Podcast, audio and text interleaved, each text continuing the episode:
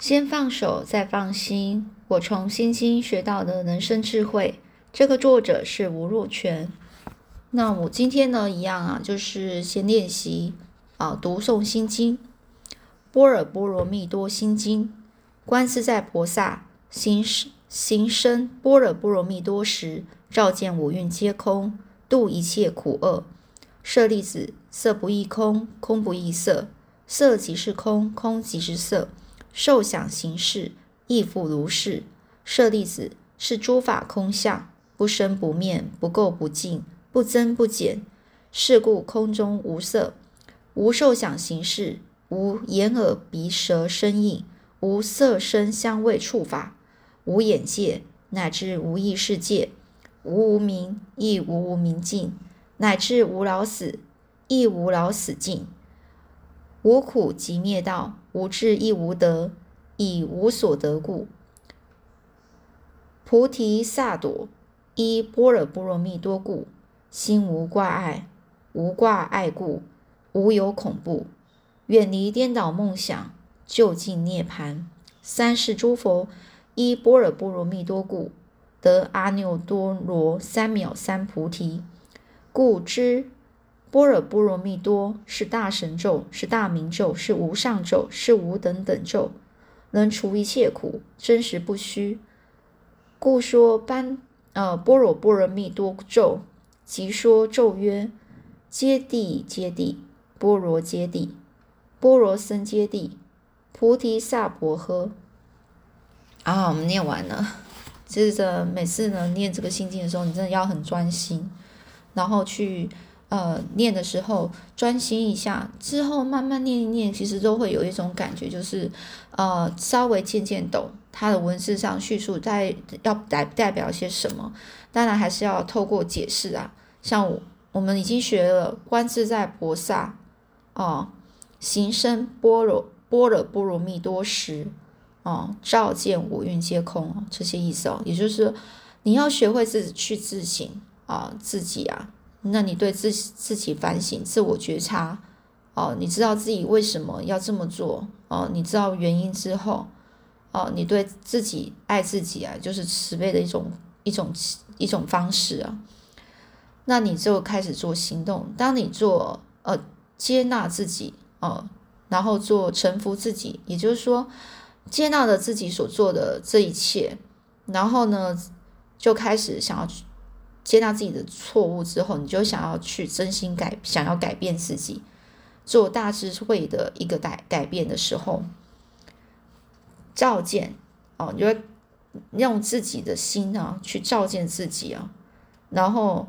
把这个五蕴你自己所产生这些执念啊。给放下之后，你就会度过一切的危难。度，我们讲今天要讲的就是度一切苦厄。这个这边度就是度过嘛，然后呢，这个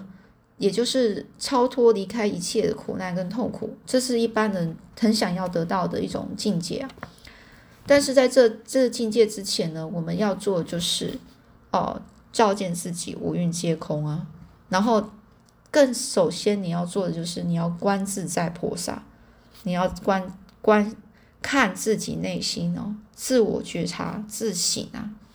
反省自己啊。所以说，听说呢，这边讲到，听说这个作者说呢，据说《心经》在梵文啊的其他几个版本中，多数并没有“度一切苦厄”这一句。之所以出现在玄奘的这个翻译本啊，可能是他得到的体会。然后借此见证，但是另外有一种说法是，比玄奘译本早早了两百多年的这个呃鸠摩罗什哦，鸠摩罗什就是一个佛教的僧人的名字哦，鸠摩罗什这个人啊，他翻译的的那个版本呢，有度一切苦厄这句，有可能玄奘考据周延，在中文的一本呢，也特别加以补齐哦。那无论是哪一种说法呢？度一切苦厄这句话就是在凸显呢，就在说，众生修身啊，修身就自自自为呃自己呃做成长的这个课题的时候，他的目的除了要帮助自己脱离忧愁痛楚，也能够帮助别人从苦海中上岸，既是利己，也是利他哦，就是呃让自己得到好处，别人也可以得到好处。那比对古今中外对于所谓的修身或者是灵性学习的主张呢，即使是不同的学派、不同的宗教信仰之间，还是存在很多不谋而合、不谋而合的共同的知见啊，共同的那种感觉，就是都是教人啊如何。教人啊，如何引导自己，透过自我觉察、自己反省自己，而领悟生命的意义啊，看穿恐惧以及痛苦的形式，找回爱的本质哦。那这边有讲到重点哦，从此岸到彼岸，所谓的彼岸呢，彼岸就是那一个彼，彼彼得潘的彼哦，彼岸不一定是眼前的对岸，有更多时候是心底的另外一个方向。甚至就是出发的同一个地方，所有的挫折只是让我们学习哦什么呢？就是回头是岸。那这边有另外讲到说，我们总要先经历过不是的哦，不是的，才会明白什么是是的哦，才会明白什么为是的。经历过苦，才懂得什么是乐。经历过业力哦，业力就是业哦，就是什么？我们讲说那种。造成业力的那种，呃，这事业的业业力哦，才知道因果。那什么叫业力呢？我去查一下，就讲说，也就是在讲说你之前所做的一些事情，你的行为，然后让让你让让你有这样的想法去做啊，你的这个去做，强迫你自己做啊，你觉得想做某些事，然后就做了，这个也就是。嗯，你的心理的倾向啊，就是因为你之前的一个行为哦，你做了什么事才知道因果，因为你做了些什么，你才知道哦，我做这些事哦，然后会造成什么样的因果哦，有的结论啊，会有什么样的结果？经历过了恐惧，才发现爱，所以这句话就是重讲一次，我们总是要先经历过不是的，才会明白什么为是的。经历过苦，才懂得什么是乐；经历过业力，才知道因果；经历过恐惧，才发现爱。那也就是说，像是业力的话，其实我这边在讲，就有关于呃因果关系的那种灵性原则，就是你心里就是去做，你心里要你做什么，然后你就去做了，那你才知道你做这样子影响到谁了哦，那你才知道这样子之后，你才知道啊啊，我就是因为这样，所以。所以怎么样造成怎么样的事情，或是怎么样的人呢？怎么了？这样子，这是因果。在我他这这作者是说，在我学习的经验中，其实没有把这个度一切苦厄当做修身最后的目的哦，就是他做自己的修养啊，呃，是那种做做修身啊，身呢是不是是身体的身哦？就是做修身啊，就是自我学习啊，自我成长。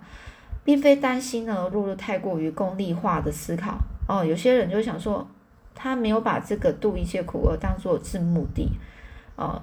那说我这样做也不是说我是很担心啊，变成说我刻意做这样，然后让自己会有那种有目的地的那种感觉哦。我我不是担心这样，我是带我是为了要锻炼自己，能够顺服顺从生命的所有的遭遇，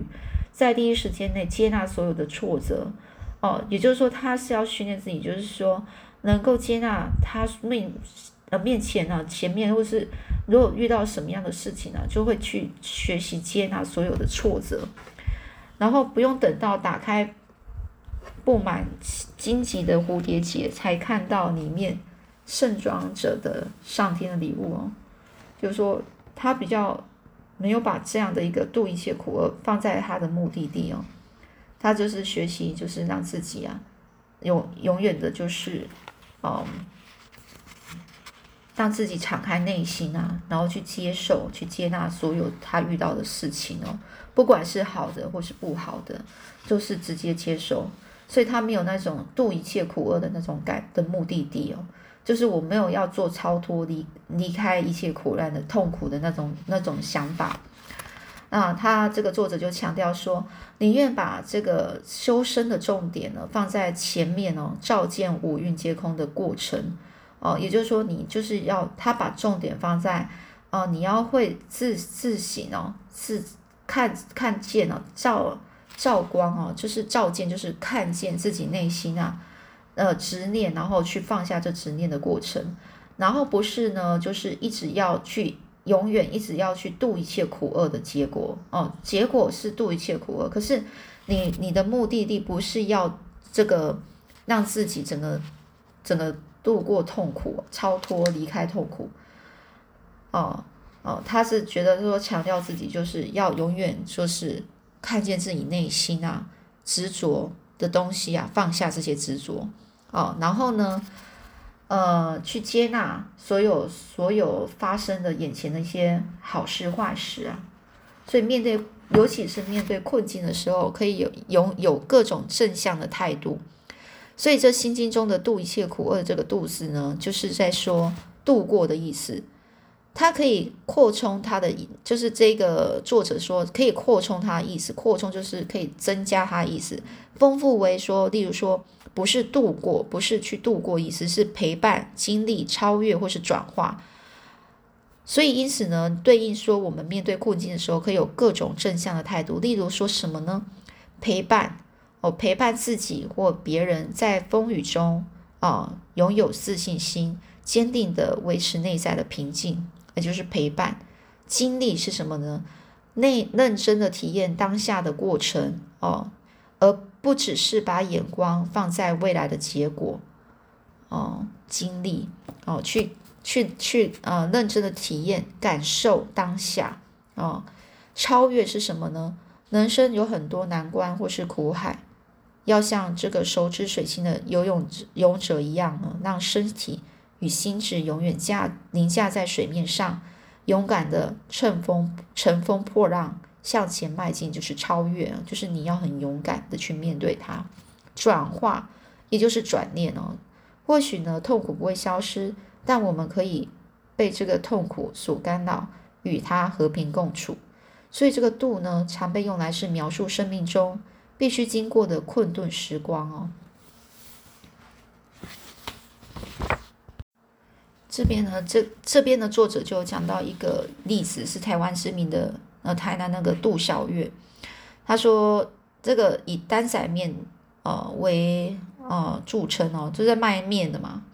别看小小一碗面，里面有层次非常丰富的美味。好，那听说呢，这家店创始人是洪氏芋头公，然后他是以捕鱼为生，在清朝光绪年间呢，在福建漳州时。他曾向老乡学习煮面。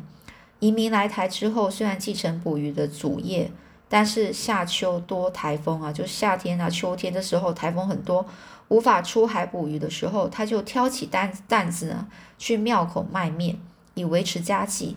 既然是因为捕鱼淡季啊，是因为是捕鱼的淡季，而必须靠卖这个担仔面撑过度过小月，因此称为度小月。而今这杜小月的的事业版图也在扩扩出台南，然后到其他县市有分店，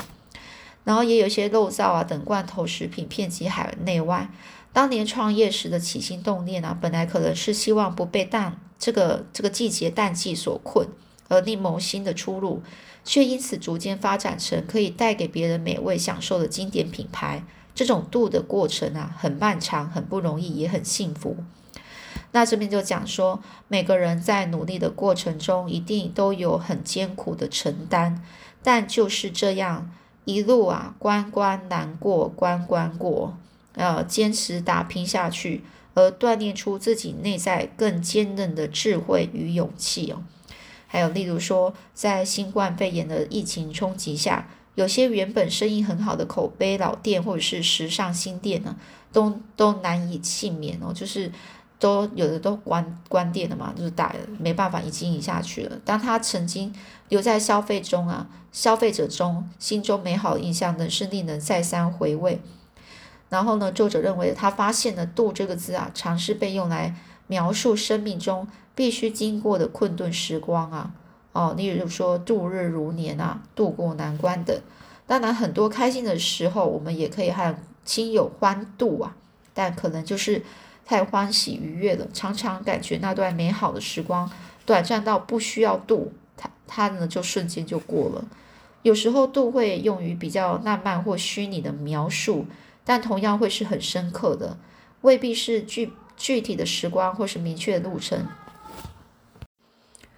未必是具体的时光或是明确的路程，而是一位深长的抽象位置。例如说，当我还是很年轻的大学生时，陈伤哦，陈伤春，深长 伤春悲秋的。以文字抒怀，说每一段的感情都是摆渡的过程。我们陪着心爱的人或思念的自己，度过人生的另一个阶段。所以渡呢，的确是有从此岸到彼岸的意思哦，就从这里到那里的意思。这里的岸呢，岸边的岸呢，常常不是真正的地理形式哦，不是真正的地方，而是描述心灵上渴望到达的那个地方，远方啊。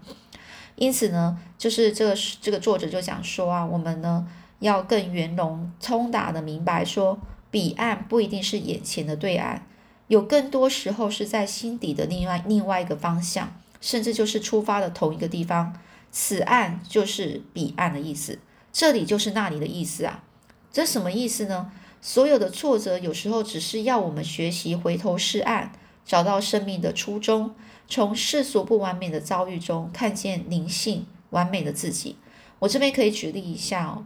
就是例如说，当夫妇夫妻之间吵架的时候，你跟他吵架，你很对他很生气，看着就讨厌的时候，你要试着回想一下，反省自己，并且去回顾，回到初衷，为什么你们会在一起？你他什呃，就是你的另外一半是什么原因吸引你？那你为什么你们当时候为什么会想要呃在一起的动力是什么？是那种爱的感觉吗？还是什么？你要找回那种感觉，你所以呢，有时候呢，就是这个感觉呢，有不是心灵上不是说从这边到那边，而是回到初衷。呃，我们都常说，我们做一件事情就是不忘初衷哦，就是你一定要回回头是岸啊，就是你离太远了，你可能要提醒自己一下，回来，然后去照见一下自己的内心，当初为什么哦会这么样啊？嗯，还有就像呃当。呃，孩子长大了，然后你可能就是跟孩子有一些沟通上不良的问题的时候，那你可能会觉得说，啊，当你突然想起小时他小时候的那个模那个时光，哦，你抱在他怀里那种感觉是多么爱哦，然后对于孩子多么多的期望那种初衷哦，你是因为很爱他哦，然后。想呃对他的期望，所以呢，那种那种很很爱的感觉，不忘那初衷，就是有带有那种，就是你遇到什么事情，与跟谁有争争执，或者是你有什么样的坎哦无法度过时候，回想到你做这件事的一开始，哦，你的一开始就是你的回头是岸，就是你回头去看一下，当初这个事情到底是怎么发生的。它为什么发生？那为什么延伸到现在这样的呢？哦，你回想一下，当初这样发生事情是因为什么关系呢？哦，通常我们有时候跟人人与人之间啊，有时候，呃，可能比如说，尤其是家人哦，就相处久之后，如果呢，你没有想到说，哎，我们其实就是一个很爱着彼此的家人。哦，你没有想到这，你可能就是因为想到说，哦，我就是很生气他某件事情，然后我无法原谅他，我看到他就很烦，哦，那时候呢，你就回想到我们家家人是怎么处成，就是怎么一开始怎么在一起，有多么好的缘分在一起，还是当初小时候呢怎么样？哦，也想想到一个事情的刚开始初衷。或者是你的目标是什么？你的梦想是什么？哦，这我觉得到后面呢，这个度一切苦难啊，其其中呢，他讲到一个重点，就是讲说，哦，度一切苦难不是在说你一定要你真的超脱离开那些苦难的一起痛苦，而是呢，你要回到这个一开始，这另外一种解释，另外一种心境啊，就是你要提醒自己。你除了心灵上渴望得到的那种远方，是你心里的梦想，可能你会想要到一个完全就是你自己认为的一个很好的一个一个想法，一个这才叫幸福的那种感觉。但是呢，何尝有时候甚至你就是不要执着，这这还是执着于某件事啊，所以你还是要回回来哦，回来去想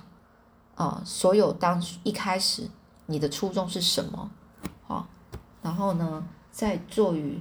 反省，这其实是有一点，我我我是有那种感觉，是有一点就是在循环哦，做在人生的这个旅这个旅途中呢，就一直在。不断的反省自己，然后做改变自己、调整自己之外，你要还要放下自己的成见、主主观的成见，以及你对某件事的执着。或许那执着是好的，有时候是一个对你的事业有帮助，对你的梦想有帮助。可是或许他你的这个见这个执着影响到呃别人哦，影响到让你的家人担心哦，或者是让你的身体受累。哦，就是所谓的这叫业力哦，哦，那你也知道了这样的事情了之后，你就知道已经知道那些因果之后，你要放放下哦，不好的，你就是你想要超脱，或是让你的家人、你身边的人，或者是你自己，包括你自己，能够身体健壮起来，或者是心境受伤的心渐渐好起来。哦，或者是想要让自己更好、更好成、更好的成长，那这是必须就是重新的，一直要照见自己内心，放下执着，然后才又有时候又回到一开始的自己，哦，是沉静的自己，就沉浸是很干净，哦，然后完整的自己，哦，所以呢，这个观自在菩萨行深般若波罗蜜多时，照见五蕴皆空，度一切苦厄。哦，这其中经这那个一开始这一段呢，就已经是，呃，我们一般人呢很难做到的，所以除了就是主要呢，就是要你就是改变，如果要做改变，一定要是先改变自己，才能影响别人哦，或者是别人就会改变哦，影响别人的机会也是很大。你只要自己做心理改变，不能说永远就是要别人改变，只看到别人的缺点。哦，也要自己呢，永远是反省一下自己，自己有没有做错，然后呢，再诚心的去接纳自己的做错误，然后用真心呢去改变自己所不足的，然后呢，然后放下执念呢，然后才能够做超脱，就是你自己的那个心灵上的一个成长。好，今天就分享到这里，好，我们下次再分。讲有关于舍利子色不异空的舍利子部分，舍利子到底是什么？好。